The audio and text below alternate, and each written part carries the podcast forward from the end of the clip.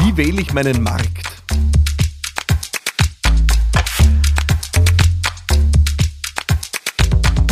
Willkommen hier bei Business Gladiators Unplugged. Das ist eine neue Folge hier für dich, für Unternehmerinnen und Unternehmer, die Großes bewegen wollen. Heute mit der Frage, wie wähle ich eigentlich den richtigen Markt oder wie definiere ich meinen Markt richtig? Eine Frage, die uns ja immer wieder beschäftigt, nicht nur am Anfang des Unternehmertums, äh, sondern auch, wenn wir unser Unternehmen weiterentwickeln oder ein neues Produkt launchen, ein neues Angebot in den Markt bringen. Und ich habe mir gedacht, ich möchte unbedingt eine Folge zu diesem Schwerpunkt machen, weil ich eine unglaublich inspirierende Konversation gehabt habe in äh, einer meiner letzten äh, VIP-Gruppen äh, vom letzten Business Gladiators Deep Dive. Ähm, da hat Elisabeth gefragt, die ein Produkt launchen wird, ein Produkt im Bildungsbereich, im Weiterbildungsbereich. Und sie hat mich gefragt, na, wie sie denn am besten da Schwung in die Sache bringt, wie sie den Marktstart so richtig kraftvoll machen wird. Und äh, wir werden eine eigene Sendung noch dazu machen, wie wir das Marketing von so einem Launch richtig konzentrieren. Ich möchte heute aber unbedingt einmal darüber sprechen, wie wir unseren Markt richtig framen, wie wir unseren Markt auch so definieren, dass wir überhaupt einmal eine Chance haben, äh, mit unserem Marketing erfolgreich zu sein. Wenn das ein Thema ist, das für dich spannend ist, dann freue ich mich sehr, dass du jetzt dabei bist, will dir aber gleich auch noch einen Hinweis geben, den ich dir nicht vorenthalten will. Am 24. Mai äh, geht's weiter mit dem nächsten Business Gladiators Deep Dive, ähm, einer zweistündigen Online-Session, die wir dieses Mal genau ins Thema der Positionierung fokussieren werden. Es wird um die Frage gehen, äh, wie schaffe ich echte Begeisterung für mein Angebot, wie schaffe ich echte Begeisterung für das, was ich da tue und um die Kunst der richtigen Positionierung. Das ist wirklich was, da könnte man Tage drüber sprechen, aber beginnen wir mal damit, dass wir dem zwei Stunden widmen. Äh, wenn das spannend für dich ist, schau vorbei auf www.businessgladiators.com, äh, sicher dir dein Ticket, die Tickets sind wie immer limitiert. Ich würde mich sehr freuen, wenn du dabei bist. Aber jetzt reden wir mal über die Frage, äh, wie wähle ich meinen Markt? Wie definiere ich den Markt so, dass ich überhaupt eine Chance habe äh, zu gewinnen? Und da möchte ich schon eine Beobachtung mit dir teilen. Mein Eindruck ist, viele, die an den Start gehen mit einem neuen Angebot, wählen ihren Markt äh, nicht nur zu unbestimmt, nach dem Motto, ich bin für alle da, sondern auch zu groß. Ja, ähm, äh, das mag daran liegen, dass das, was wir heute über Startups lesen, äh, die alle die Welt erobern, uns so beeinträchtigt, dass wir alle auch äh, von einem Tag auf die anderen die Welt erobern wollen. Es ist nur keine vernünftige Strategie. Ähm, ich möchte ein Beispiel bringen, äh, das mir immer sehr plakativ erscheint und das mir ganz gut gefällt. Viele äh, eifern ja äh, den äh, Gründerinnen und Gründern äh, sozialer Netzwerkplattformen nach und denken sie, meine Güte, wäre ich doch nur derjenige oder diejenige, die das nächste TikTok, Instagram oder was auch immer erfunden hätte. Und ich nehme das deswegen gerne als Beispiel, weil gehen wir mal zurück äh, und schauen wir uns das an. Äh, was passiert, wenn du heute ein soziales Netzwerk gründest und damit die Welt erobern willst?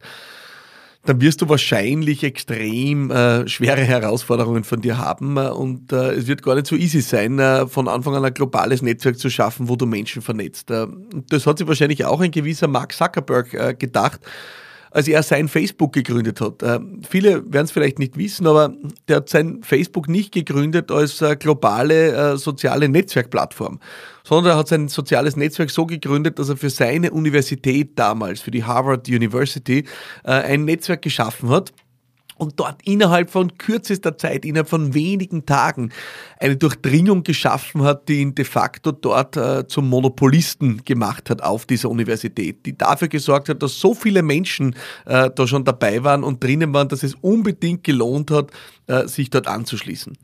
Hätte Mark Zuckerberg äh, das nicht auf seiner Uni gestartet, sondern hätte gesagt, na Moment, äh, wir machen da gleich mal was Großes, äh, wir starten jetzt mal gleich äh, in meinem äh, Bundesstaat ja, dann wäre es schwierig geworden. Äh, dann hätte er weder die Ressourcen gehabt, diesen Markt äh, zu aktivieren, noch hätte er rasch genug die sozialen Netzwerkeffekte in die Gänge gebracht und wäre wahrscheinlich kläglich gescheitert. Davon äh, eine globale Lösung zu schaffen, ich glaube, darüber brauchen wir gar nicht sprechen, weil du verstehst schon das Prinzip. Er hat sich einen Markt gewählt, den er in Windeseile erobern konnte. Und das ist der wichtige Punkt. Wenn du wirklich ein Marktsignal senden willst, dann musst du deinen Markt so definieren, dass du auch mit deinen Ressourcen und Kapazitäten in der Lage bist, auch den Markt tatsächlich mit deinem Signal zu erreichen. Ähm, es bringt nichts, äh, um dir das in ein, äh, ein Bild zu gießen, äh, wenn du mit deinem Angebot ja, äh, wie ein Tröpfchen äh, rote Farbe in die Donau äh, tröpfelst. Ja, das wird die Donau nicht rot färben. Du musst wirklich in der Lage sein, deinen Markt in Windeseile auszufüllen äh, und dort auch eine Wahrnehmung, ein Signal, eine äh, Aufmerksamkeit zu hinterlassen. Und das erfordert natürlich, nachdem die meisten von äh, euch ja mit beschränkten Ressourcen unterwegs sind, erfordert natürlich, dass wir den Markt entsprechend klein, scharf und spitz definieren. Und für viele Gründerinnen und Gründer ist das gleich einmal, die kriegen gleich einmal eine Krise, weil sie sagen, ich wollte ja was Großes machen, ich wollte ja nichts Lokales machen.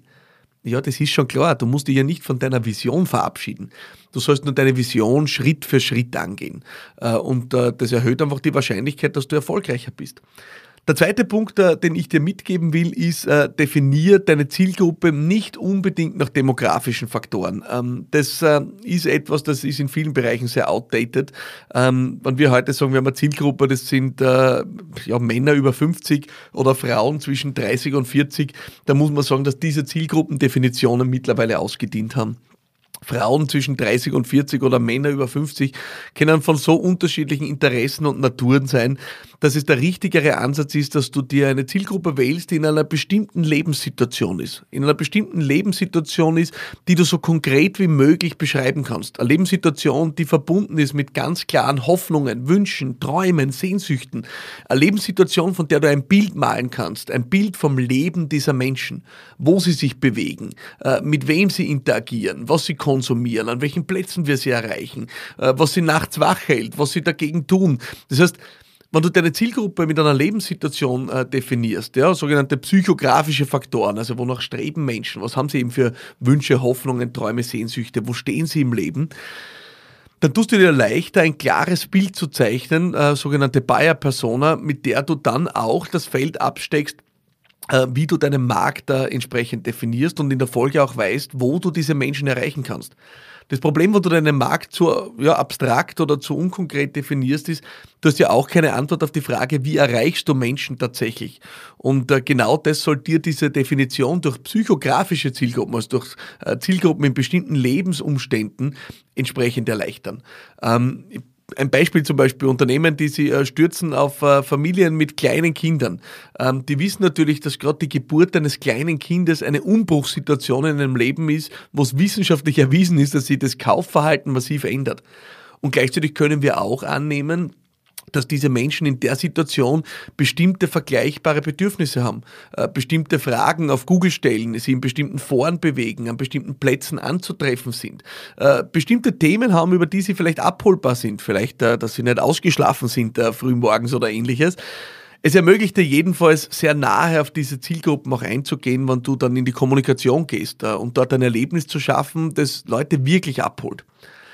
Das heißt, die zwei Punkte, die ich dir mitgeben will in der Frage, wie wähle ich meinen Markt, äh, sind vor allem zwei äh, Ratschläge, die, die, glaube ich, wirklich lohnenswert sind, wenn du sie umsetzt, wovon vor allem der erste Ratschlag dich fordern wird, weil es jeden fordert und auch mich fordert. Ja? Ähm, der erste Ratschlag ist wirklich, wähl deinen Markt so spitz und klein, wie es dir nur möglich ist. Ja?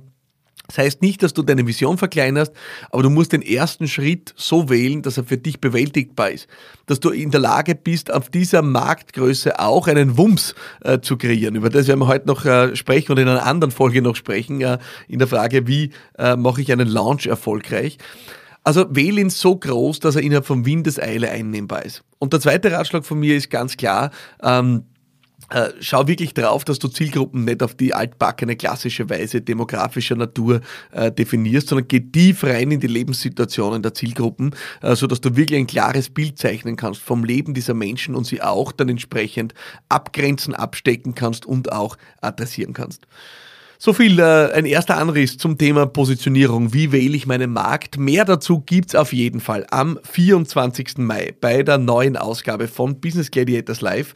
Äh, die Tickets dazu kriegst du auf www.businessgladiators.com. Die Session wird von 18 bis 20 Uhr online sein und äh, wird interaktiv, intensiv das kannst du dir sicher sein, weil der Deep Dive hat einen Sinn und Zweck und das ist für diejenigen, die im Podcast dran sind, eine Stufe tiefer zu gehen. Wir haben da immer nur so gute 10 Minuten zwölf Minuten, äh, wo wir gemeinsam einsteigen. Äh, und ich möchte aber auch hin und wieder mal tiefer gehen und deswegen gibt's Business Gladiators, den Deep Dive, am 24. Mai von 18 bis 20 Uhr.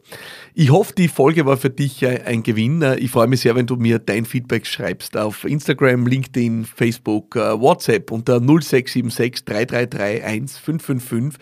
Äh, und ich freue mich auch, wenn du mir deine Frage schickst. Ich beantworte sie vielleicht schon in einer der nächsten Ausgaben. Bis dorthin freue ich mich auf dich. Alles Liebe und bye bye. Fuck.